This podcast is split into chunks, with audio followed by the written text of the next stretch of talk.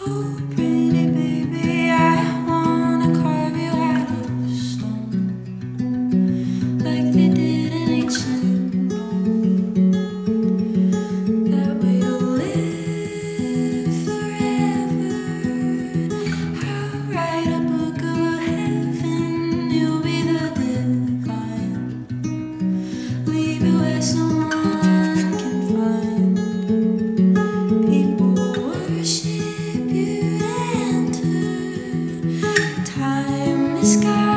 the upper hand and I will your name and even when the tide washes it.